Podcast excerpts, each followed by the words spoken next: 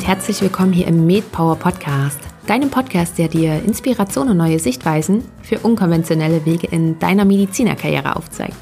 Ich bin Caroline und wenn du die heutige Folge zum Erscheinungstermin hörst, so wünsche ich dir erst einmal ein wundervolles Weihnachtsfest. Ich hoffe sehr, dass du es in der aktuellen Situation dennoch genießen kannst und so weit wie möglich auch das Beste aus der ganzen Situation machst. Also frohe Weihnachten erstmal. Eigentlich wäre nächste Woche erst wieder Podcastzeit gewesen, aber ich konnte es nicht lassen und dachte mir, ich nutze diesen besonderen Donnerstag im Dezember, diesen besonderen Donnerstag im Jahr 2020 und mache dir eine kleine Weihnachtsfreude mit dieser Podcast-Episode. Ein kleines Weihnachtsgeschenk von mir sozusagen. Mein heutiger Gast ist Dr. Rike Herrmann. Sie ist Mama von zwei Kindern, aktuell noch in der Weiterbildung in der Gynäkologie und in der Geburtshilfe, befindet sich gerade in Elternzeit und hat sich nebenbei ein kleines Nebenbusiness aufgebaut, denn sie ist auch Yogalehrerin und Ernährungsmedizinerin. Im Interview erzählt sie, was genau sie macht, vor allem aber auch, wie sie gerade dazu gekommen ist. Und spannend ist dabei, dass ja, wenn ihr die Rückkehr aus der Elternzeit in die Klinik vielleicht gar nicht so schwer gemacht worden wäre, wie es dann der Fall war, das wirst du im Interview hören, was da genau vorgefallen ist, dass sie vielleicht diesen Schritt gar nicht gewagt hätte. Ich finde es sehr, sehr beeindruckend, was Rike neben ihrer Elternzeit schon alles aufgebaut hat. Ja, aber hörst dir am besten selber an und lass dich super gerne inspirieren. Ganz viel Spaß dabei. Ein ganz, ganz herzliches Willkommen hier im MedPower Podcast, Dr. Rike Herrmann. Ich freue mich riesig, dass du da bist und bin ja gespannt auf die nächste Stunde, die wir jetzt miteinander verbringen. Also ganz, ganz herzlich willkommen bei mir. Hallo Caroline, ich freue mich auch sehr, dass ich heute hier sein darf und ähm, ja, mich mit dir ein bisschen austauschen darf. Mm, Rike, ich bin super gespannt, was du alles zu erzählen hast. Ich muss aber noch mal so ein bisschen oder ich würde gerne einleiten wollen. Du bist Ärztin, deswegen bist du ja auch hier bei mir im Podcast. Du bist noch in der Weiterbildung zur Gynäkologin, hast aber auch deine Weiterbildung gemacht zur Ernährungsmedizinerin. Du bist Yoga-Lehrerin, hast dich da spezialisiert auf Yoga an der Schwangerschaft und aktuell bist du zu Hause in Elternzeit mit deinem zweiten Kind. Hol uns doch bitte zu Beginn einmal ab und ja, erzähl uns doch mal, wie kriegst du das alles unter einen Hut? Wie können wir uns so einen aktuellen Tag oder so eine aktuelle Woche bei dir vorstellen? Das ist mir oft gestellte Frage, muss ich sagen, gerade auch so bei meinen Mama-Freundinnen. Ähm, tatsächlich, ja, ich bin gerade ähm, eigentlich Vollzeit in Elternzeit. Ähm, wir haben ja den Luxus hier in Deutschland. Ähm, das heißt, ich arbeite aktuell in der Praxis nicht. Ich steige im Februar wieder ein und ähm, ja, ich habe mich während meiner ähm, ersten Elternzeit, mein Sohn, mein Großer, der ist jetzt drei Jahre alt, ähm, habe ich mich dazu entschieden, eine Yogalehrerweiterbildung zu machen und ähm, habe mich dann auch nach einem Jahr wollte ich wieder einsteigen, ähm, in der Klinik dann angefangen, selbstständig zu machen in dem Bereich Yoga, noch allgemein Yoga und jetzt in der zweiten Elternzeit, ich kann irgendwie die Füße nicht stillhalten, ähm, habe ich ähm, im März angefangen, mich dann doch nochmal mehr darauf zu spezialisieren, schwangere ähm, Frauen zu betreuen mit Yoga und ähm, Frauen in der Rückbildungszeit. Und das mache ich jetzt tatsächlich schon auch ähm, in der Elternzeit. Das heißt, ich biete ähm, ab und an Privatstunden an. Da habe ich das große Glück, dass ich das zu Hause machen kann. Ich habe einen Instagram-Kanal aufgebaut, wo ich ähm, regelmäßig ähm, ja, Content produziere, also Aufklärung betreibe, vor allem im Bereich ähm, Ernährung in der Schwangerschaft und in der Stillzeit und ähm, ja, YouTube-Videos drehe für ähm, schwangere Frauen und ähm, ja, Mütter. Und ähm, das mache ich tatsächlich, so der Tagesablauf. Ähm, wenn mein Kleiner, mein Großer, der geht ja jetzt ähm, zum Glück wieder in den Kindergarten, ähm, im Lockdown war das alles ein bisschen schwieriger, ist es so, dass ich ähm, dann, wenn mein kleiner Sohn schläft, tatsächlich die Zeit nutze, um entweder was für Instagram vorzubereiten und ähm, ja, wenn die dann abends im Bett sind, die Kinder, dass ich da dann vielleicht auch mal einen Podcast aufnehmen kann. Und ähm, die schwangeren Yoga-Stunden, die ich anbiete, die Privatstunden, das muss ich tatsächlich, das mache ich ähm, in Absprache mit meinem Mann, der zum Teil jetzt im Homeoffice arbeitet und dadurch ein bisschen flexibler ist, dass ich dann ähm, schaue, dass ich da noch Zeit finde, vielleicht Online-Yoga-Stunden anzubieten oder Privat-Yoga-Stunden. Genau. Und ja, das ist so mein Tagesablauf. Also eigentlich versuche ich wirklich die Zeit zu nutzen, ähm, wenn die Kinder im Bett sind oder wenn die Kinder, wenn der Kleine schläft. Genau. Das waren jetzt gerade auch nochmal ganz, ganz viele Sachen, die du erwähnt hast. Und ich würde da nachher auch noch drauf eingehen. Vorneweg würde ich aber dich noch fragen wollen, ähm, warum hast du dich gerade für die Gynäkologie entschieden? Und wie lief da deine Weiterbildung ab? Und warum wolltest du auch unbedingt noch Yoga-Lehrerin werden? Weil ich meine, so eine Facharztweiterbildung, die ist ja auch schon stressig genug. Warum muss es noch eine zusätzliche Weiterbildung sein oder Ausbildung, die aber völlig anders ist als das, was du bisher gemacht hast? Also ähm, ja, da ist auch schon ganz viel drin. Also Gynäkologie, ich habe tatsächlich mein PJ äh, damals schon mein Wahlfach ähm, in der Gynäkologie ähm, absolviert und hatte eigentlich immer schon Interesse auch am Operieren, muss ich sagen. Ich habe mir aber schon auch ein Leben mit Kindern gewünscht und ähm, habe dann, glaube ich, wie viele äh, Medizinerinnen auch so überlegt, ähm, welches Fach könnte man gegebenenfalls auch in der Niederlassung ähm, ausführen. Und ähm, da finde ich einfach oder fand ich damals schon, die Gynäkologie hat einfach so ein breites Spektrum. Man kann ähm, operieren, man kann sich aber auch gut niederlassen, man hat ähm, akute Notfälle, man hat aber auch ähm, ja die geplanten Vorsorgen dann in der, in der Praxis oder auch ähm, in der Klinik zum Teil. Und ja, das war einfach so, so abwechslungsreich, auch die Option. Also ich habe meine Doktorarbeit damals in der Onkologie gemacht und auch da hat man natürlich in der Gynäkologie viel und ich habe ähm, auch ein großes Klinikum deswegen gewählt, wo ich auch viel Onkologie machen konnte und dann hat man noch den Kreissaal so als Alternative, als Ausgleich dazu. Also ich fand einfach ähm, ja das Fach einfach so abwechslungsreich, dass ich mich damals dafür entschieden habe und ähm, tatsächlich Yogalehrerin. Ich habe dann in der ersten Schwangerschaft ähm, wirklich als Ausgleich auch zum Arbeiten, weil ich habe auch bis zum Mutterschutz noch gearbeitet, ähm, was gesucht, was mir gut tut. Und ich habe immer intensiven Sport getrieben und habe das natürlich dann so gerade auch am Ende der Schwangerschaft nicht mehr machen können. Und war auch sehr gestresst und habe mir dann was gesucht, was mich da ein bisschen runterholen kann und bin dann ins Schwangeren-Yoga reingeschlittert es war immer ganz schön Freitagabends, ähm, so wenn der, wenn die Woche geschafft war. Ich habe ja dann keine Dienste mehr gemacht am Ende und habe das als total schön empfunden. Und dann in meiner ähm, Elternzeit wollte ich noch tiefer wieder ins Yoga einsteigen und da gab es dann das Angebot, eine Yogalehrerweiterbildung zu machen. Die muss man nicht zum Ende, bis zum Ende führen, dass man unterrichten kann, sondern man kann auch nur vier von den sechs Blöcken belegen, um dann, ähm, das nannte, nannte sich dann Immersion, einfach selber tiefer für sich ins Yoga einzusteigen. Und damit habe ich eigentlich angefangen, weil mir das eben so gut getan hat, auch ähm, ja, Meditation zu erfahren und habe auch immer gedacht, das ist auch was, was ich dann wieder im Medizineralltag ähm, gut gebrauchen kann. Und das hat mir aber so viel Freude gemacht, dass ich dann die letzten beiden Blöcke auch absolviert habe und die Yoga-Lehrer-Weiterbildung gemacht habe. Genau. Und eben in der Elternzeit nochmal was anderes brauchte als nur das Mama sein. Das, äh, da ist mir so ein bisschen die Decke auf den Kopf gefallen nach einem halben Jahr. Genau. Aber du hast sozusagen deine Yoga-Ausbildung nicht damit gestartet, mit der Intention, dich danach auch als Yoga-Lehrerin irgendwie noch nebenbei selbstständig zu machen. Nee, genau. Also ich habe das tatsächlich erstmal ähm, nur für mich gemacht. Aber ähm, eigentlich hat jeder das dann auch bis zum Ende gebracht, weil es ähm, einfach, ja, mir hat es dann so viel Freude gemacht, auch das Unterrichten. Und ähm, dann habe ich gedacht, nee, ich möchte das eigentlich auch gerne machen.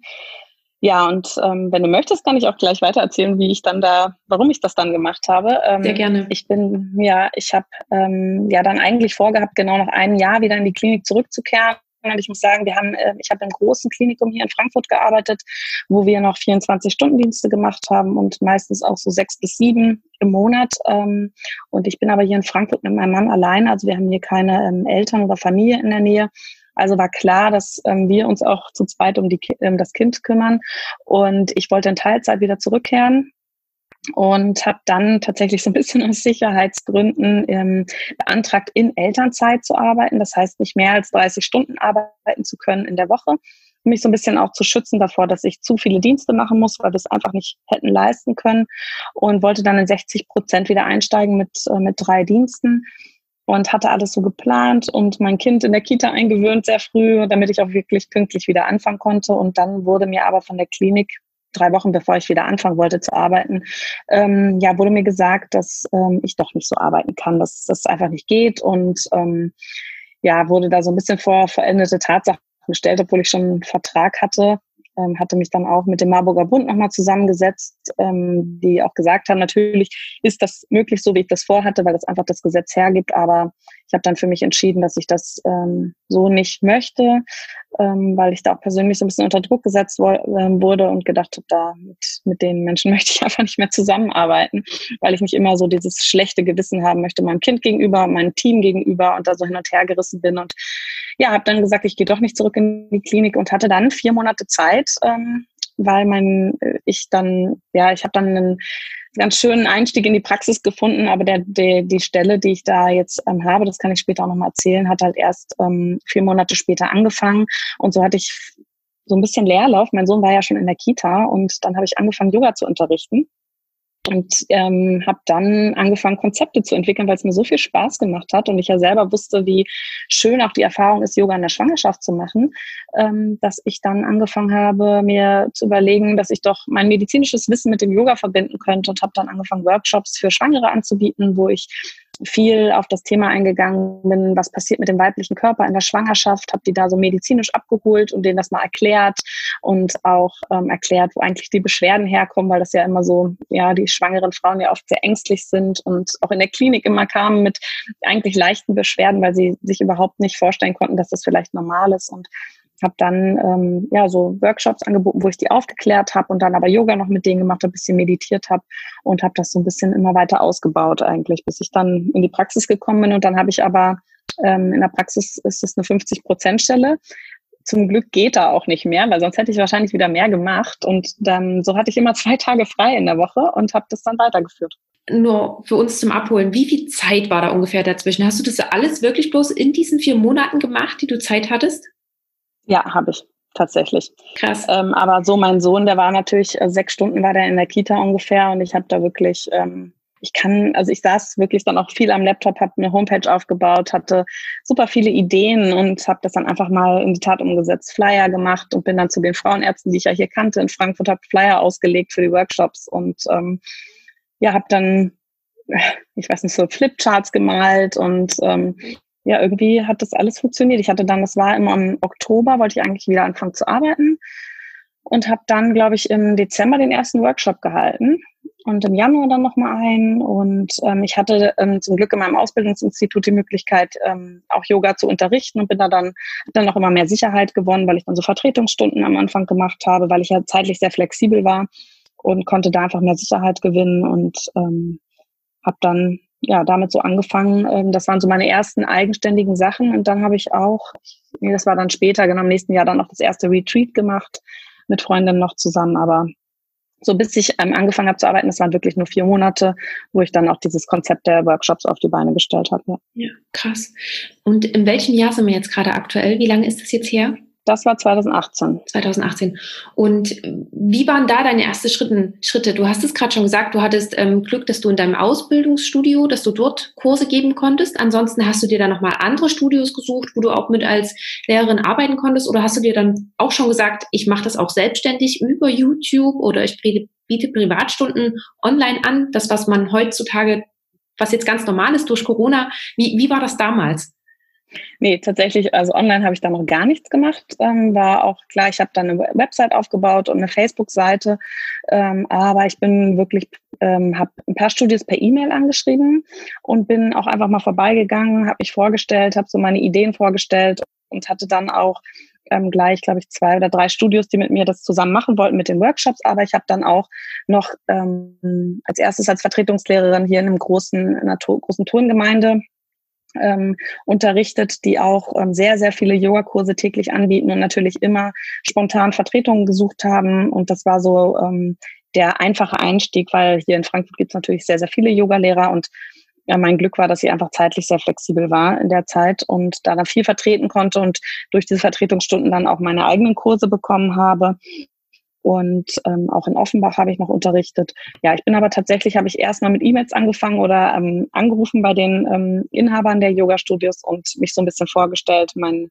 ja, mein Hintergrund und da war eigentlich da waren viele dran interessiert auf jeden Fall. Ja. Und die Workshops hast du dir auch bloß in diesen, also bloß in Anführungsstrichen, in den Yoga-Studios Yoga gegeben oder auch bei Ärzten und Gynäkologen da speziell, also dort, wo man auch schwangere Frauen findet? Ähm, nee, die habe ich tatsächlich in den Yoga-Studios gemacht, weil ich dafür auch immer viel Equipment gebraucht habe. Also oft waren das ja Frauen, die jetzt zu Hause nicht viel Yoga praktiziert haben. Aber gerade für schwangeren Yoga ähm, nutzen wir auch viel Kissen und Decken und ähm, Yoga-Klötze. Und wenn ich dann zehn Teilnehmerinnen hatte, das war natürlich ähm, woanders gar nicht möglich, weil das Equipment eben gar nicht da war und ich das damals auch nicht hätte anschaffen wollen. Da war das schon besser so. Ja. Okay. Krass, ich bin immer noch ziemlich erstaunt darüber, wie, was du alles in so kurzer Zeit ähm, gestemmt hast. Gerade auch so eine Homepage. Ich meine, wir sind nun mal Ärztinnen, wir wissen eigentlich nicht, wie man so eine Homepage gestaltet. Das weiß ich jetzt auch, nachdem ich das selbst mal versucht habe. Hm, wie hast du dich daran getastet?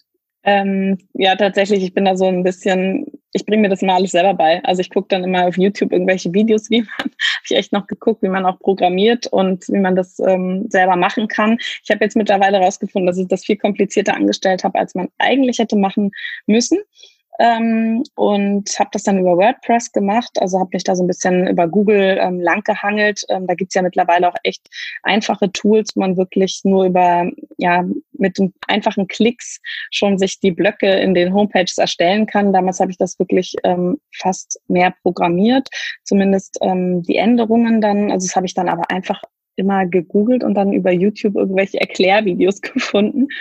Ähm, aber es war schon sehr intensiv. Also ich will da jetzt auch nicht sagen, dass ich das immer mal so nebenbei gemacht habe ähm, und das äh, in kurzer Zeit war, sondern ich saß da wirklich dann auch nachts dran und ähm, konnte nicht mehr aufhören, weil ich es unbedingt hinkriegen wollte und ähm, habe da, glaube ich, ein Mensch, der wenig Schlaf braucht, auch das ein oder andere Mal vielleicht ein bisschen übertrieben, weil ich so im, im Wahn war, dass ich das jetzt so toll finde, dass ich das auch fertigstellen möchte. Ähm, genau. Also ich glaube aber jetzt, also heutzutage, das kriegt wirklich jeder hin, eine Homepage zu erstellen. Es gibt so coole Tools jetzt, ähm, wo das sehr, sehr einfach ist. Ja. Ja, ja, das auf alle Fälle. Ähm, wie hast du es damit gelöst? Weil du musstest dich ja dann wahrscheinlich selbstständig auch melden. Mhm, Die ganze genau. Bürokratie genau. dahinter. War das auch einfach so, okay, ich, ich muss jetzt einfach schauen, was ich dafür brauche. Ich google das sozusagen mal und dann mache ich das. Oder wie hast du dich damit beschäftigt? Hast du dir noch Hilfe geholt? Ja, ich habe tatsächlich dann einfach mal rumgefragt, ähm, auch bei anderen Yoga-Lehrern, was haben die ähm, an Versicherungen gemacht und bin dann ganz schnell darauf gekommen, dass ich auf jeden Fall eine andere Berufshaftpflichtversicherung nochmal brauche als Yoga-Lehrer. Ähm, und ich hoffe ja bis heute, dass ich auch nichts übersehen habe. Ähm, genau, dann habe ich nochmal beim Finanzamt angerufen und da einfach mal noch gefragt, ähm, weil schnell klar war, dass ich einfach noch eine Steuernummer brauche.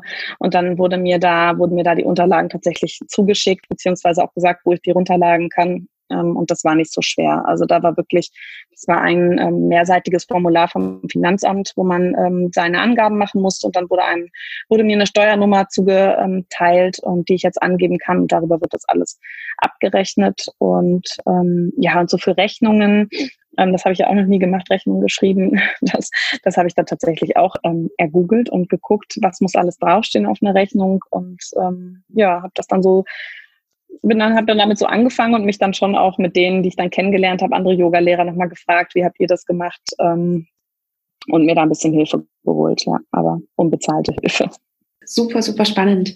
Mm, eine Frage noch, bevor ich dann gerne Richtung Thema auch Ernährungsmedizin noch gehen wollen würde.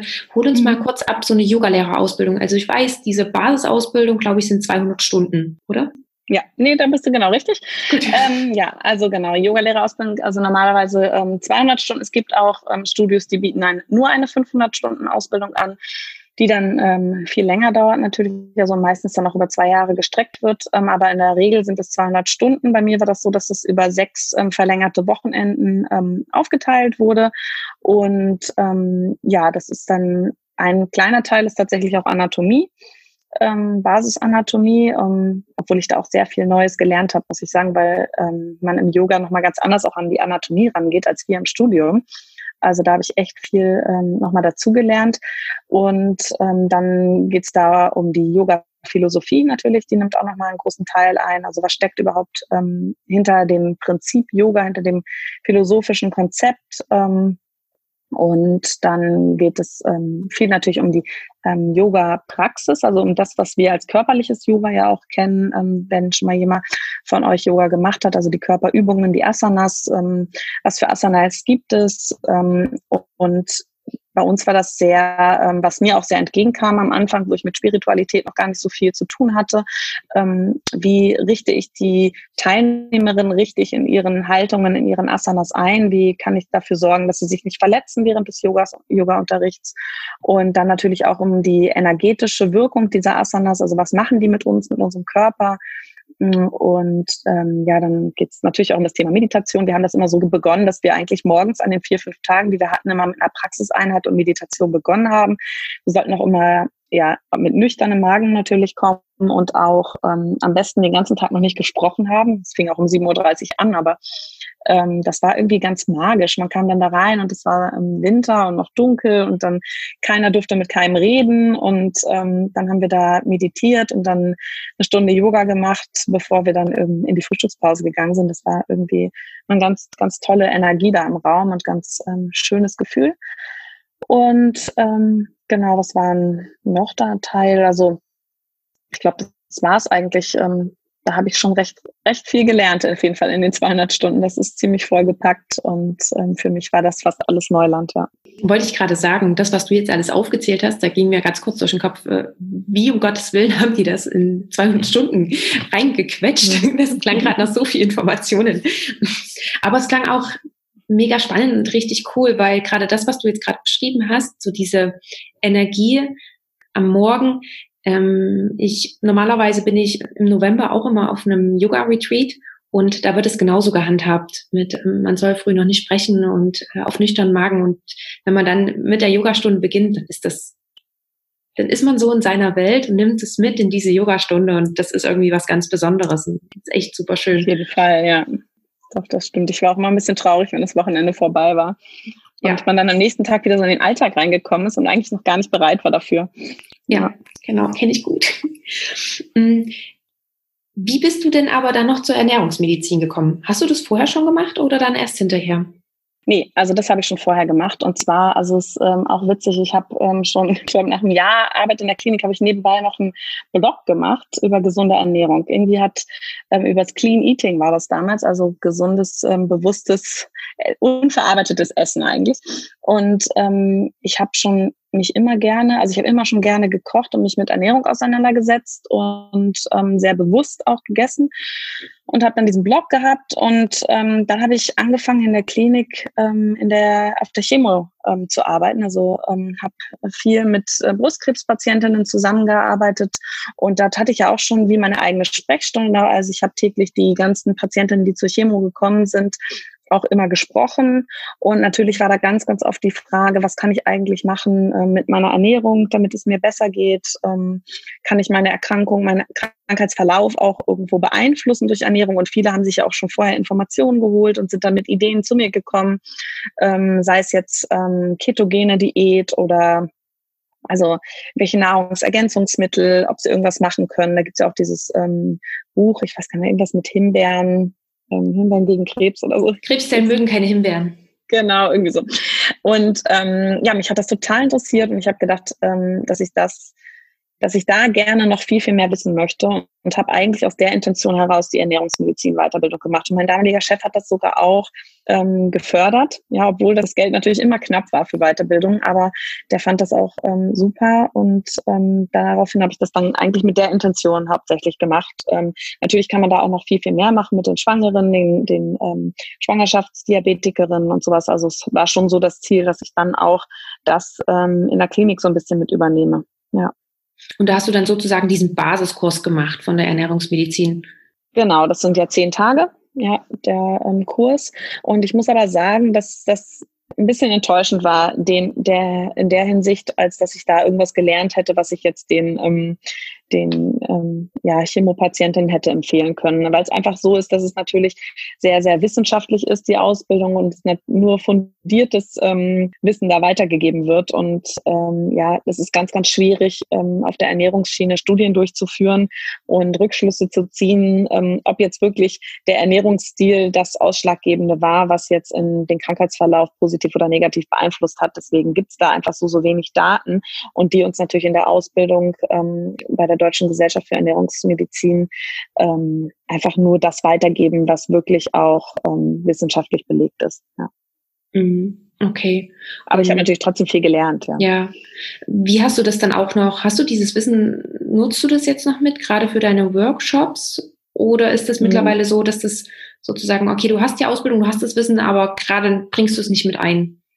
Also ähm, es wird jetzt tatsächlich wieder mehr, würde ich sogar sagen. Ich habe das dann in der Klinik schon auch angewandt. Wir mussten dann auch zehn ähm, Fallbeispiele noch ähm, einschicken und ähm, da habe ich mich mit dem Thema auch ähm, auch im Klinikalltag ein bisschen auseinander, auseinandergesetzt. Aber jetzt ist es so, in der Praxis ist das natürlich immer mal wieder Thema bei den ähm, schwangeren Frauen auch vor allem. Und ich glaube, ich bin viel selbstbewusster geworden, auch ähm, mein Wissen, was ich habe, meine Erfahrungen weiterzugeben.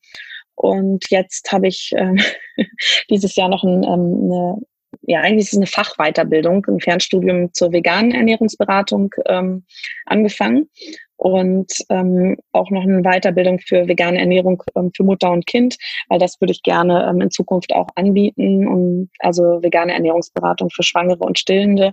Und da habe ich natürlich schon durch mein ernährungsmedizinisches äh, Wissen einfach, ja, glaube ich, ein, eine ganz gute Basis geschaffen und möchte auch in Zukunft ähm, Beratungen online und auch in der Praxis anbieten.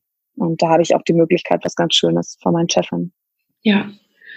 Wie bist du denn gerade auf vegane Ernährung gekommen? Also ich selbst, ähm, ja, ich bin nicht 100% vegan. Also ich ähm, schon seit ich, war früher, habe ich mich vegetarisch ernährt, dann ist das ein bisschen abgeschwächt und dann seit jetzt aber schon mehreren Jahren beschäftige ich mich sehr, sehr viel mit dem Thema Fleischessen und konfrontiere mich selbst immer stark mit, ähm, ja, mit Dokumentation, mit Büchern ähm, über das Thema ähm, und ähm, habe dann angefangen, in der Schwangerschaft habe ich mich vegetarisch ernährt, weil ich mir da selber sogar, obwohl ich die Weiterbildung zur Ernährungsmedizinerin habe, noch ein bisschen unsicher war und habe dann aber in der Stillzeit angefangen, mich vegan zu ernähren, ähm, weil, also zum einen muss ich sagen, auf Fleisch zu verzichten fällt mir nicht schwer, aber ich mache das rein aus ökologischem Hintergrund. Natürlich kommt die Ethik auch mit dazu, die Tierhaltung, aber ähm, ich habe mich beschäftige mich viel mit dem Thema Nachhaltigkeit und ähm, da ist äh, Fleischessen ja auch ganz, ähm, ganz weit oben auf der Liste und ähm, auch der Milchkonsum und habe das für mich so entschieden, da durch meinen Beitrag zu leisten und vielleicht auch andere Menschen zu inspirieren. Und ähm, habe einfach selber festgestellt, dass ich mich jetzt in der Stillzeit vegan ernährt habe, habe ich auch nochmal eine Beratungsstelle gesucht, ähm, eine professionelle Beratung, um einfach auch nochmal zu hören, habe ich irgendwas, was ich selber noch gar nicht auf dem Schirm hatte und habe niemanden gefunden. Und dann dachte ich mir, das nehme ich jetzt selber in die Hand. Ähm, ich habe mit der Kinderärztin von meinen Kindern gesprochen und sie mal gefragt, ob das Thema präsent ist bei den Frauen ähm, und ob sie jemanden kennt, ähm, was sie mit den Patientinnen macht, ob sie jemanden kennt, wo sie die, die Patientin oder die Frauen hinschickt. Und sie hat auch gesagt, sie kennt niemanden. Und sie wäre so, so dankbar, wenn sie eine professionelle Anlaufstelle für die ähm, Frauen hat. Und bei uns in der Praxis würde sich das anbieten. Und meine Chefin ist dem hingegen auch sehr, sehr offen. Und da hätten wir auch die Möglichkeit, Blutabnahmen zu machen. Also, weil das ist mir ganz wichtig, dass man das auch wirklich professionell begleiten kann und ähm, auch die Möglichkeit hat zu schauen, ähm, sind die, die Frauen gut versorgt und die Kinder dann dementsprechend auch. Und ähm, das ist meiner Meinung nach einfach, ähm, ja, gibt es noch nicht. Und ich bin da auch kein Missionar. Ich möchte jetzt auch nicht jeder Schwangeren sagen, sie soll sich vegan ernähren, aber ich möchte die Frauen, die die Intention dahinter haben, motivieren, das auch zu machen und ihnen einfach die Möglichkeit zu bieten, das auch professionell begleitet durchzuführen. Weil ich denke, jeder, der sich vegan ernährt, hat da eine starke Intention dahinter und der möchte das auch ähm, machen. Und wenn mir die Frauen dann wegschicken oder denen Ängste machen, die, die holen sich ihre Informationen. Die werden wir nicht damit, dass wir sagen, nee, also ich, ich finde das keine gute Idee, von ihrer, ähm, von ihrem Weg abbringen. Also da bin ich der Meinung und auch die Kinderärztin hat das gesagt. Also ähm, das, die holen sich dann eher ihr Wissen vielleicht von unseriösen Quellen und das ist viel, viel gefährlicher, als wenn man sagt, okay, sie möchten das gern machen, dann stehen wir ihnen da zur Seite und schauen, dass wir das gesund und gut hinbekommen. Ja. Ja, das finde find ich richtig gut, dass ihr das macht, weil gerade vegan, es ist ja mittlerweile nicht mehr ein Trend. Ähm, also so viele ernähren sich vegan und wie du gerade schon gesagt hast, also man weiß ja auch, dass wenn man Veganer ist oder Veganerin, ähm, dass es zu Mangelerscheinungen führen kann. Das heißt, man muss da tatsächlich aufpassen, wie man das Ganze kombiniert und dass man gegebenenfalls auch noch was substituiert. Und als Mama oder als werdende Mama ist man ja noch mehr in diesen oh mein Gott, tue ich alles das Richtige für mein Kind? Also jede andere Mutter würde das ja auch machen, egal wie sie sich ernährt. Aber ich glaube, wenn man dann auch vegan ist, hat man da nochmal, ist dann mal so ein extra Gedanke im Hinterkopf. Und wenn ihr sie dann wirklich unterstützt und eben auch mit Blutentnahmen und allem drum und dran, finde ich das eine echt super schöne Sache. Ich glaube auch, das wird in Zukunft immer mehr Thema werden.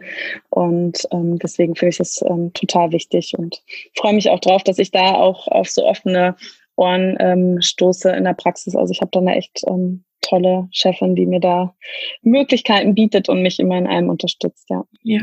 Wann geht dann deine Weiterbildung los oder hast du die schon angefangen?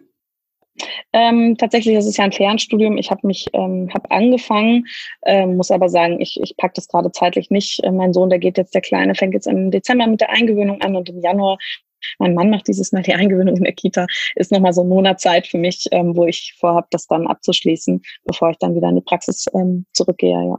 Ja, okay. Ich wollte dich nämlich gerade fragen, wie du auch noch dieses Studium dann noch mit unterbekommst. Nee, echt, nee leider ähm, hat der Tag auch nur 24 Stunden bei mir. Ich wünschte, es wären 28 und davon vielleicht acht ohne, ohne die Kids, aber ähm, ja. ja. Wie sagt man so schön, das Leben ist kein Ponyhof, ne? Ja, genau. Blöderweise. Ähm, wie viele Stunden pro Woche machst du denn aber jetzt gerade was für deine Selbstständigkeit? Oh, ich würde sagen, 15 Stunden ungefähr. Nur? So. Ja, kommt immer drauf an. Ich hatte jetzt auch tatsächlich schon Kooperation mit einer Pharmafirma und ich hatte auch noch mal einen Fernsehdreh, wo ich mich will noch mal ein bisschen was über Ernährung gedreht habe und so. Da war das dann natürlich mehr, aber ich würde sagen im Schnitt. Ja, im Schnitt sind es so täglich, ja gut, vielleicht sind es auch täglich drei Stunden, dann bin ich ein bisschen mehr als 15 Stunden. Am Wochenende kann ich mal ein bisschen mehr machen, ähm, aber ja, vielleicht sind es auch mal 20 Stunden, ja doch. Aber der Kleine, der schläft leider jetzt auch, oder was heißt leider, aber der ähm, ist natürlich jetzt auch ähm, mehr aktiv tagsüber, als er vorher war. Und das ist mir ganz wichtig. Also momentan, dass ich wirklich sage, okay, mein Handy, Instagram und sowas, das ist tabu, wenn meine Kinder bei mir sind, da, da bin ich ganz streng. Mein Kopf kann ich zwar nicht immer ausschalten, aber mein Handy kann ich auf jeden Fall zur Seite legen und ähm, das versuche ich auch ähm, einzuhalten. Ja. Und das ist dann auch sozusagen, versuchst du schon die Waage zu, zu halten. Also ich mag dieses Wort Work-Life-Balance nicht so ganz, aber du versuchst schon zwischen beiden eine gute Balance zu finden. Ja, ich muss sagen, ich habe wirklich, also bestimmt von drei, vier Wochen habe ich vielleicht auch noch mehr gearbeitet. Ähm, das habe ich dann aber alles in den Abend hin reingezogen, habe dann aber auch gemerkt, dass ich dann extrem schlecht schlafe. Und dann hat mein Sohn auch angefangen, ähm, nachts wieder häufiger wach zu werden. Und ich habe wirklich vielleicht drei Stunden geschlafen oder so und habe dann gemerkt, nee, das kann es nicht sein, da muss ich ein bisschen reduzieren. Und das habe ich jetzt in den letzten Wochen auch ganz gut umgesetzt, ähm, so dass ich da jetzt auch schaue, dass ich da abends ähm, mindestens noch mal eine Stunde für mich zum Runterfahren einplane. Und ähm, ja, doch, das mit den Kindern, das ist da versuche ich schon die Balance zu halten. Tatsächlich fällt natürlich meine freie Zeit, die ich dann nur für mich ähm, wirklich ähm, nutze, ist momentan eigentlich nicht vorhanden. Ja. Also das Work-Life-Balance könnte ich noch ein bisschen dran arbeiten. Hast du denn auch selber noch, machst du für dich auch noch Yoga? Hm, mache ich tatsächlich. Ähm, das habe ich wirklich in den letzten Monaten, habe ich dann halt oft die Zeit genutzt. Ich habe dann Videos gedreht und habe schon gemerkt, das ist aber gar nicht mehr mein Yoga, weil das mache ich ja jetzt gar nicht mehr nur für mich. Ich habe dann auch parallel ähm, geredet und die ähm, Stunden aufgezeichnet. Ähm, ich habe jetzt diesen Monat im November habe ich auch so ein bisschen den, ähm, das lasse ich laufen, auch auf Instagram so als äh, Monat der Selbstliebe und Selbstfürsorge. Und da habe ich mir vorgenommen, jetzt seit dem 1. November mache ich wirklich immer, wenn mein Sohn schläft, gehe als erstes ich auf die Matte und mache eine halbe Stunde für mich Yoga und dann mache ich alles andere. Und dann habe ich das auch getan, bevor ich irgendwas anderes mache. Also wenn ich sage, ich arbeite jetzt erst was und dann nach einer Stunde gehe ich nochmal auf die Matte und dann wacht der Kleine auf, dann habe ich es wieder nicht gemacht und deswegen ist das jetzt gerade diesen Monat Priorität eins, dass ich wieder selber ähm, auch die Zeit für mich finde. Genau. Ja, ist auch unheimlich wichtig, selbst wenn es nur eine halbe Stunde ist. Aber ja, total. Die braucht man auch das mal am Tag für sich. Ja. Gab es denn auf deinem Weg, da wo du jetzt bist, hattest du irgendwelche Hindernisse oder Hürden auf dem Weg, die du irgendwie überwinden musstest? Mm, also tatsächlich, glaube ich, ähm, bin ich selbst die, meine größte Hürde, weil ähm, ja, ich glaube, jeder, der jetzt hier vielleicht zuhört, sind ja alles Ärzte oder Ärztinnen. Ähm, wir sind da schon in einem extremen System gefangen. Also ich finde gerade in der Klinik ähm, dreht sich immer alles nur um Leistung und wer wer kann mehr länger durchhalten, mehr Dienste machen. Ähm, und man hat dafür ja auch seine Anerkennung bekommen oder bekommt sie ähm, dafür, dass man dann immer bereit steht und noch mehr arbeitet und vielleicht noch länger auf Station bleibt und als letztes geht und da so raus und auszubrechen und dann auch meinen ganzen Medizinerfreundinnen und Freunden zu sagen, so, ich mache jetzt Yoga und ich arbeite ähm, Anführungsstrichen nur 50 Prozent in der Praxis. Ähm, das fiel mir am Anfang auch nicht leicht. Also ich habe dann auch ganz oft, wenn ich mich mit meinen Medizinerfreunden getroffen habe, mich irgendwie nicht, nicht so gut dabei gefühlt. Ähm, und bin dann auch schnell so da reingekommen, dass ich dachte, oh, ich muss auch wieder in die Klinik, ich muss auch mehr, ich muss schneller an meinen Facharzt drankommen. Meine Freunde machen jetzt gerade alle Facharzt. Ähm, das hat mich dann schon, das stand mir wahrscheinlich am meisten im Weg, würde ich sagen. Ich hatte zum Glück mein Mann, der pusht mich ähm, total. Das ist kein Mediziner, der ähm, findet das, glaube ich, auch ganz gut, dass ich da den Ausweg geschaffen habe, äh, äh, geschafft habe. Ähm, das würde ich so als mein größtes ähm, Hindernis sehen.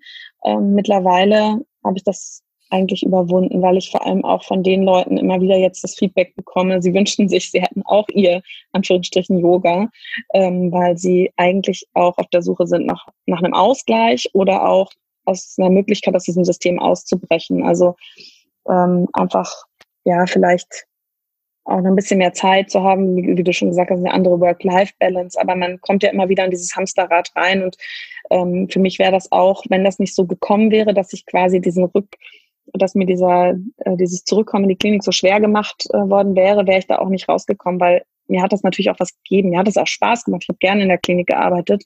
Ähm, aber ich, ähm, ich habe da, glaube ich, immer 150 Prozent gegeben. Und ähm, durch diese auch Anerkennung, die man natürlich bekommt und auch wenn es ähm, schöne Worte vom Chef sind, wo man einfach ähm, sich dann immer wieder gepusht gefühlt hat und so ausgelockt, wie man sich gefühlt hat, dann hat er einem wieder so Häppchen hingeworfen und man hat gedacht, oh ja, eigentlich ist es super und ich mache das so toll und ähm, hätte diesen Ausbruch, glaube ich, nicht geschafft, ähm, dann da zu sagen, nee, ich mache jetzt was ganz anderes. Ähm, und ja, das würde ich so als meine größte Hürde beschreiben, aber jetzt mittlerweile ähm, merke ich, dass das eigentlich genau das Richtige ist und dass es vielleicht auch hätte so kommen sollen. Genau. Also war das damals auch so ein glücklicher Zufall, der dir da ein bisschen mit reingespielt hat, dass eben dein Vertrag so nicht angenommen wurde, wie es geplant war? Ja, ich muss ja sagen, ich war schon sehr enttäuscht am Anfang. Also es war schon menschlich total ähm, enttäuscht, weil ich auch, ja, also auch von meiner Oberärztin den Satz so gehört habe, wenn du auf deinen Vertrag bestehst, dann ähm, teilen wir dich nur noch für Nachtdienste ein und ähm, da machst du so viel Minusstunden, dass wir dich kündigen können. Und das hat, das war so, ich konnte das gar nicht glauben, weil ich mit dieser Person ja auch ein fast freundschaftliches Verhältnis hab, hatte. Und ähm, ja, so, so enttäuscht worden bin in dem Moment, ähm, dass ich war wirklich richtig sauer, als ich da rausgegangen bin. Ähm, und ich wollte ja zurückkommen. Es war ja gar nicht so, dass ich das geplant habe, dass ich da ähm, nicht wieder hin möchte, sondern mir hat das ja Spaß gemacht, mein Team. Ich habe da richtig Freundschaften geschlossen und ähm, das war schon erstmal schwierig, muss ich sagen. Ich habe dann direkt, ähm, als ich aus diesem Gespräch rausgekommen bin, meine alte Oberärztin angerufen, die eine ähm, Praxis gegründet hatte vor zwei Jahren damals und habe sie gefragt, ob sie irgendwie eine Möglichkeit hat, eine Stelle für mich ähm, zu schaffen oder ob ich bei ihr irgendwie mit einsteigen könnte. Und tatsächlich haben die das dann, also sie, die waren zu zweit, ähm, haben das dann auch gemacht. Ähm, und das war dann für mich klar, okay, ähm, da habe ich einen Glücksgriff gelandet und jetzt mittlerweile kann ich das so sehen und sage, nee, das, ähm, das war ein glücklicher Zufall, ja. Ähm, weil ich hätte das alleine nicht geschafft, da bin ich mir ganz sicher. Und ich weiß aber auch, ähm, dass es immer sehr, sehr schwer geworden wäre, meinen Sohn pünktlich aus der Kita abzuholen. Die macht um Viertel vor fünf zu. Jetzt mit Corona-Öffnungszeiten ist es ja noch strenger. Ähm, und dann hätte ich da immer noch 20 Minuten Auto fahren müssen, wenn ich im Stau gestanden hätte, wenn irgendwie auf Station was gewesen wäre. Ich wäre immer in dem Zwiespalt gewesen zwischen meinem Kind und meine, meinen Kollegen oder dem Patienten und ähm, hätte das auch mitgenommen nach Hause. So ein Mensch bin ich dann schon auch, dass ich dann immer denke, ich, ich werde beiden nicht gerecht. Und ähm, das habe ich so nicht mehr. Dass dadurch, dass man in der Praxis schon seine geregelte Arbeitszeit hat und ich meinen Sohn dann sicher abholen konnte, immer zu der Uhrzeit und ähm, dann nicht gucken musste. Oder wenn dann Dienste gewesen wären und ich hätte einspringen sollen und hätte dann wieder ein schlechtes Gewissen gehabt, wenn ich nicht hätte gekonnt. Und ähm, das, glaube ich, war für mich genau das Richtige, weil alleine hätte ich es nicht geschafft. Und du hast auch gesagt, dass du am Anfang schon so ein bisschen Bedenken hattest, weil gerade wenn du dich mit deinen ähm, Arbeitskollegen unterhalten hast, die dann gerade schnell den Facharzt machen wollten und dann hast du das ja nicht. Wie hast du diese Bedenken auch für dich zerstreuen können? Ähm, ich habe das jetzt auch letztens mal wieder gehabt, weil da jemand, eine Freundin von mir Facharzt gemacht hat, die nach mir angefangen hat ähm, und jetzt oh, Oberarztdienste gemacht hat. Das klang so cool. Ich, ich finde das immer noch spannend und immer noch schön in der Klinik. Also es ist jetzt nicht, dass ich den Job doof finde. Ähm, aber ich, ich sehe ja mich als, als Mutter und ich sehe mich als, also so, dass ich sehe, dass das kann ich gar nicht leisten in dem Sinne. Ähm, aber auch, dass ich selber jetzt gerade in so einer Findungsphase bin und so viele neue Möglichkeiten sich gerade fast täglich für mich ergeben, dass ich merke, ich bin eigentlich ganz froh, dass ich noch keinen Facharzt habe, weil ich noch gar nicht wusste, was ich dann machen sollte. Weil ich noch gar nicht weiß, was will ich eigentlich. Und meine Stelle jetzt in der Praxis ist ja eine Weiterbildungsstelle, die wird ja finanziert auch durch die Ärztekammer und meine Chefin haben eigentlich gar keine Kapazität, mich ähm, als Fachärztin zu ähm, anzustellen, sondern nur als Assistentin. Und ähm, der Gehaltssprung ist ja jetzt auch nicht so riesig. Ähm, dann ähm, vom Assistent im letzten Jahr bis zum Facharzt, ähm, so dass ich dann auch so denke, es bringt mir eigentlich gerade gar keinen Vorteil. Also diese schöne Stelle in der tollen Praxis könnte ich gar nicht haben als Fachärztin. Und ich bin gerade, ich, ich kann einfach zur Arbeit gehen und muss mir keine Gedanken machen, was will ich dann mit meinem Facharzt machen. Und das hilft mir schon. Ähm, und ähm, ja, auch das Feedback von meinen, von meinen Ex-Kolleginnen und Freunden, die dann mir auch immer sagen, dass sie das doch auch so toll finden, was ich mache. Und das hat bei vielen auch ein bisschen gedauert. Und tatsächlich sind auch einige jetzt in den letzten zwei Jahren auch selbst zum Yoga gekommen und haben dann eine ganz andere Einstellung dazu äh, oder sind selbst Mutter geworden. Und ähm, ja, und ich merke so, dass das diese, die erzählen mir natürlich auch nicht immer nur die positiven Seiten, sondern auch die negativen Seiten und dass ich dann ähm, auch mal feststelle, naja, eigentlich ähm, habe ich es doch ganz gut getroffen, so wie es jetzt gerade läuft. Ja. Du steigst, wenn du im Februar dann wieder anfängst, steigst du wieder mit 50 Prozent ein, oder? Wir haben noch nicht final gesprochen. Ähm, ich gehe aber stark davon aus. Und zwar liegt es daran, dass wir in der Praxis zwei Behandlungsräume haben. Und ich arbeite immer, wenn eine meiner Chefinnen nicht da ist. Und die arbeiten beide so ungefähr 75 Prozent. Deswegen ähm, kann, ich da gar nicht mehr arbeiten. Ähm, was für mich ja dann in dem Sinne ganz gut ist. Ich arbeite, mache das dann auch so, dass ich immer in den Ferien jeden Tag arbeite und sonst drei Tage die Woche, ähm, so dass ich dann, also normalerweise an den drei Tagen schaffe ich die 20 Stunden gar nicht, aber dadurch, dass ich dann in den Sommerferien, Osterferien und so halt ähm, fünf Tage die Woche arbeite, gleicht sich das dann aus. Und da habe ich dann in den Sommerferien schon festgestellt, ich würde auch 70 oder 80 Prozent schaffen. Ähm, und habe dann gedacht, ah, dann könnte ich doch wieder schneller zu meinem Facharzt kommen. Aber jetzt ähm, in dieser Elternzeit eben habe ich ja angefangen, mich nochmal viel mehr auch auf die ähm, Gebiet Schwangere und Rückbildung zu konzentrieren und habe da ähm, sehr, sehr viele ähm, ja, Möglichkeiten bekommen, habe noch ab da sehr, sehr viele Ideen und ähm, möchte gerade eigentlich gar nicht mehr als die 50 Prozent arbeiten, weil ich jetzt ähm, meine Selbstständigkeit viel mehr vorantreiben möchte. Mhm. Genau. Ja, ich habe noch eine Akupunkturausbildung angefangen. Das war eigentlich schon letztes Jahr. Das hört sich jetzt so viel an, ja. Ähm, ich bin aber gerade auch, natürlich, das fällt gerade alles aus wegen Corona. Ich wollte schon im Dezember letztes Jahr schon vor der Geburt anfangen. Das wird dann abgesagt wegen zu wenig Teilnehmern. Und jetzt ähm, wäre ich schon lange fertig gewesen. Jetzt ist, bin ich da aber immer noch so drin und ähm, hoffe, dass ich da noch ein paar Sachen machen kann, bevor ich wieder in die Praxis gehe. Und auch das, ähm, wir haben hier zu Hause Räumlichkeiten, wo ich das dann auch noch anbieten kann, auch für Schwangere. Und das möchte ich auf jeden Fall auch dann gerne machen können. Und deswegen ähm, freue ich mich eigentlich, dass ich Anführungsstrichen nur 50 Prozent arbeiten kann und mir nicht, auch nicht da nicht noch Gedanken machen müsste, dass ich aufstocken könnte, weil es einfach gerade gar nicht geht. genau. Du hast es, du hast es gerade schon gesagt, Akupunktur machst du auch noch und du hast mhm. generell auch ganz viele Ideen. Was können wir denn von dir noch erwarten? Ähm, ja, also mein Ziel ist es eigentlich, so ein ganzheitliches Konzept ähm, anbieten zu können. Ich mache ja, ich arbeite auch therapeutisch mit dem Yoga. Also ich ähm, habe da schon ähm, eine sehr ähm, ja, therapeutische Unterrichtsweise auch mit den Schwangeren. Es geht ja auch viel darum, ähm, Beschwerden in der Schwangerschaft vielleicht zu lösen und auch in der Rückbildung. Und möchte da zusätzlich dann die Akupunktur mit einbeziehen, ähm, Ernährungsberatung für Schwangere und Stillende. Und ähm, ja, ich habe da ganz viele Ideen, Online-Kurse zu erstellen für schwangere Frauen, die dann ähm, die Möglichkeit haben, ähm, wie so eine Art Führerschein zu machen, wo sie dann schauen können, ähm, ich bin jetzt schwanger, was darf ich denn jetzt essen, was darf ich nicht essen? Also diese vielgestellten ähm, Fragen, die ich auch in der Praxis immer wieder bekomme, einfach mal wirklich ähm, fachlich ähm, gut zu beantworten und als so eine Art Online-Kurs zur Verfügung zu stellen, wo ich dann auch sage, ähm, dass ich die spezifischen Beschwerden dann ähm, kleine Videos drehe, wo die Frauen dann selber ähm, schauen können, wie kann ich jetzt vielleicht mit Yoga ähm, in meiner Schwangerschaft zu mehr Wohlbefinden kommen, wie kann ich Blockaden lösen ähm, und dann parallel halt auch Online-Ernährungsberatung anzubieten, einfach um so ein bisschen mehr Reichweite auch zu bekommen. Und ähm, da habe ich gerade momentan so ein paar Ideen oder vielleicht auch mal ein Retreat zu machen, nur für, ähm, für Mütter, ähm, um die mal so ein bisschen aus ihrem Alltag rauszuholen und äh, da dann halt verschiedene Konzepte anzubieten. Wow, ich sehe, wir können noch, also du hast noch ganz, ganz viel im Petto und wir können da ganz viel erwarten tatsächlich. Du möchtest aber schon deinen Facharzt zu Ende machen, oder? Das ist schon noch dein Auf Ziel. Auf jeden Fall. Nee, ich möchte meinen Facharzt zu Ende machen. Das bietet mir dann ja auch nochmal eine ganz andere Möglichkeit, auch mich vielleicht irgendwann selbst ähm, ständig zu machen, auch im gynäkologischen Sinn. Ich muss ja auch ehrlich sagen, ich bin natürlich momentan in dem Thema Schwangerschaft, Rückbildung ähm, selbst total drin.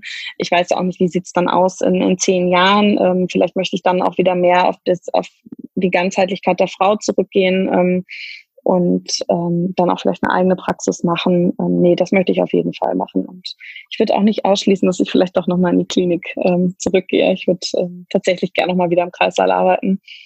Ähm, jetzt nach der eigenen, nach den eigenen Geburtserfahrungen nochmal viel mehr. Ähm, wer weiß, dass dann, wenn meine Kinder größer sind und sich die Möglichkeit auch wieder bietet, dass ich auch wieder Dienste machen kann. Ähm, nee, da habe ich schon fest vor, eigentlich mein Facharzt zu machen, ja. Ja, okay, super. Ähm, gibt es denn noch etwas, was du gerne noch hinzufügen möchtest über etwas, was wir vielleicht noch nicht angesprochen haben oder was dir sonst noch auf dem Herzen liegt?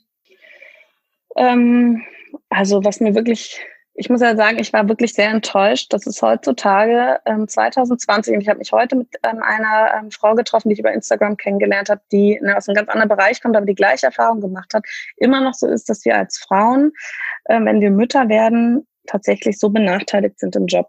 Und selbst wo heute auch gerade im medizinischen ähm, äh, oder ja, im, im Ärztewesen auch so ein Mangel vorherrscht an, an gut ausgebildeten Fachkräften, dass wir da, dass es da nicht in der Lage sind, eine, ähm, ein System zu entwickeln, wo Mütter ähm, gleichberechtigt arbeiten können. Und ich würde ähm, sagen, dass es, dass es vielen Frauen, die jetzt hier zuhören ähm, oder auch überhaupt so genauso ging wie mir oder so geht oder dass sie dann, wenn sie zurückkehren, nicht mehr ähm, im vollen Umfang so arbeiten konnten, wie sie ähm, es sich sehr gerne gewünscht hätten. Ähm, das finde ich einfach total schade und ähm, wird mir wünsche, dass das noch mehr ähm, ja, in die Öffentlichkeit kommt, dass da sich irgendwann mal was ändert. Ähm, ich hätte das so nicht erwartet. Also ich bin da, glaube ich, zu blind in die Schwangerschaft reingegangen, als ich dachte, das geht danach genauso weiter und ähm, dem ist leider immer noch nicht so. Und äh, das liegt mir total am Herzen, dass das ja sich irgendwann ändert und ähm, da würde ich auch gerne ja noch ein bisschen aktiver werden, wenn ich dafür auch noch mal Zeit habe, ja.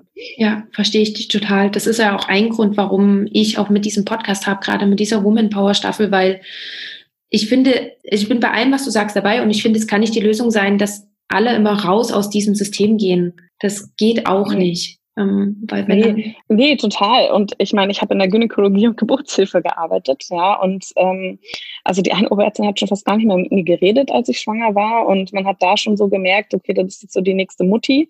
Wurde mir auch wortwörtlich so gesagt. Und ähm, wir haben ja alle in uns so dieses Helfersyndrom und auch dieses schlechte Gewissen, denke ich. Ja, wir ähm, kommen immer also melden uns fast nie krank, ja, schleppen uns immer irgendwie zur Arbeit, geben unser letztes Hemd und dass man dann so fallen gelassen wird und ähm, ja, und dann denkt man sich, ähm, also bei mir in der Klinik in dem Fall war es tatsächlich so, dass dann wieder viel mit Leihärzten gearbeitet wurde, was ja für meine Kolleginnen auch immer ähm, von Nachteil ist, mit denen Dienst zu machen. Anstatt, wir waren damals in diesem Gespräch auch drei Mütter, die hätten zurückkommen wollen. Wir sind alle drei nicht zurückgekommen. Die anderen beiden waren noch ein Jahr weiter in der Facharztausbildung. Also ich war im vierten Jahr, die waren im fünften Jahr. Wir waren alle gut ausgebildet. Wir waren in der Klinik komplett eingearbeitet. Wir hätten von heute auf morgen auf jeder Station eingesetzt werden können. Und es war dann einfach so, dass wir alle drei nicht zurückgekommen sind, weil sie uns nicht die Möglichkeit gegeben haben, ähm, da so wieder einzusteigen. Ähm, und dann haben sie wieder angefangen, mit Leihärzten zu arbeiten und konnten ihre Dienste nicht besetzen. Und das, das verstehe ich einfach nicht und finde ich einfach sehr, sehr schade auch, ähm, dass sich da auch keiner hinter uns gestellt hat und ähm, da versucht hat, irgendwie ein Konzept zu entwickeln, dass man sich vielleicht eine Stelle teilt oder so wie es in der Schweiz, ähm, so kriege ich es jedenfalls von Freundinnen mit, ähm, viel besser funktioniert, ja. Ja, total schade. Aber ich glaube, da gibt es jetzt doch ganz, ganz viele, die sagen, nee, wir wollen es nicht mehr so und mittlerweile setzt da auch ein Umdenken ein. Und ganz ja, oft malen die Mühlen ja total langsam. Und mhm. ich glaube, wir können das noch nicht ganz so schnell erwarten, aber ich denke, dass wir da auf einem guten Weg sind. Ja, müssen wir ja. es gibt ja jetzt einfach auch viel, viel mehr Frauen, ähm, die Medizin ja. studieren als Männer und schon seit Jahren. Und ähm, die, die, unsere Generation ist jetzt einfach die Generation ähm, Frauen in der Medizin und ich hoffe sehr, dass sich das ändert, ja, weil das finde ich echt enttäuschend. Und es ist aber eben auch nicht nur in unserer Branche so. Ich habe es ja heute auch wieder aus einer Eventbranche, war das, glaube ich, ähm, mitbekommen und ähm, finde es einfach schade und hoffe, dass sich das halt ändert, ja. Ja, ja. Gut, dann würde ich jetzt sehr gerne noch mit dir zu meinen drei Abschlussfragen übergehen. Okay. Und die erste ist, ob du eine Buchempfehlung für uns hast. Oh, eine Buchempfehlung. Ähm, die Seele will frei sein. Okay. Ja, das ist einfach ein Buch über ähm, Achtsamkeit und ähm, finde ich total spannend. Ähm, kann ich jedem ans Herz legen. Mhm, super, nehme ich mit in den Shownotes auf. Und wo siehst du denn uns Ärzte oder den Arztberuf in 10 bis 15 Jahren? Ich hoffe, familienfreundlich auf jeden Fall.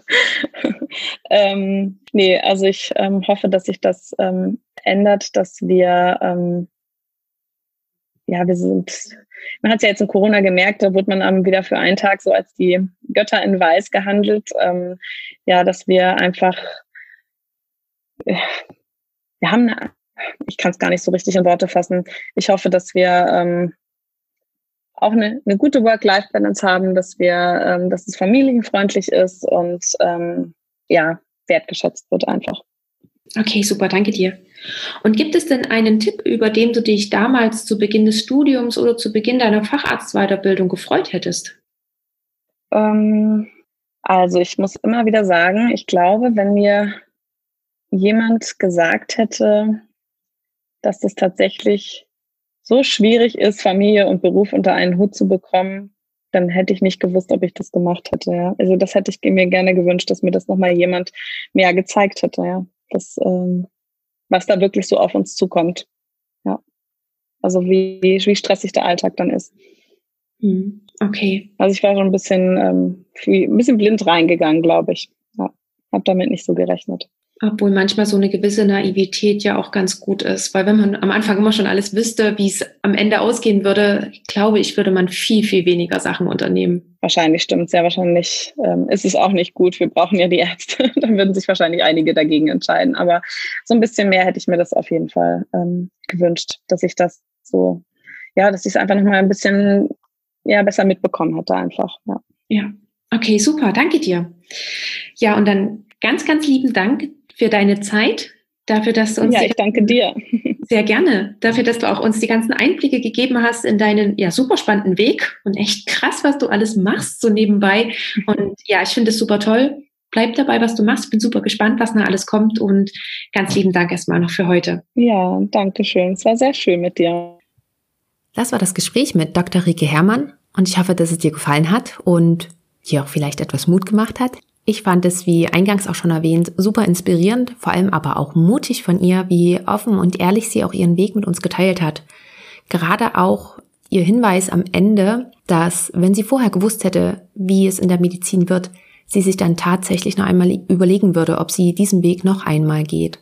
Und ich finde, das ist eine sehr, sehr spannende Frage und die Antwort darauf ist gar nicht so einfach, Vielleicht hast du dir auch schon einmal die Frage gestellt und vielleicht sogar für dich auch schon beantwortet. Melde dich sehr, sehr gerne bei mir und äh, schreib mir, falls du diese Frage schon beantwortet hast. Das würde mich unheimlich interessieren, welche Antwort da für dich rausgekommen ist.